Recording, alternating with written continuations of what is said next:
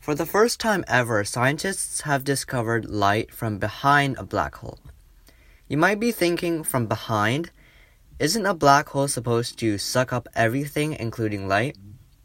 Won't light from behind a black hole be sucked into the hole itself and never come out? Those are good questions. If you search up an image of a black hole, you'll see a huge red disk revolving around a black circle. But you might also see the black circle exuding some white light. This phenomenon is caused by the gas heating up as it is sucked into the black hole. The extreme heat causes electrons to separate from atoms, which creates plasma, which explains the unusual light around a black hole. But that doesn't explain why light from behind a black hole can be observed.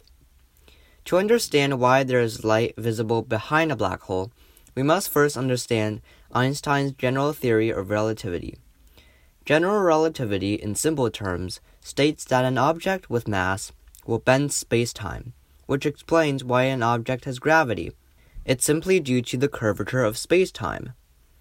This would explain the light observed from behind a black hole, because the black hole's presence is so strong that light is bent around it, which makes it possible for some amount of light to be bent around the black hole and to the other side. This observation also supports general relativity, in that space time is something that can be bent. I hope that this will seem interesting to you because we're learning more and more about the very fabric of our universe, the very stuff that our universe is made of. Thank you for listening, and I hope you learned something new. Bye bye.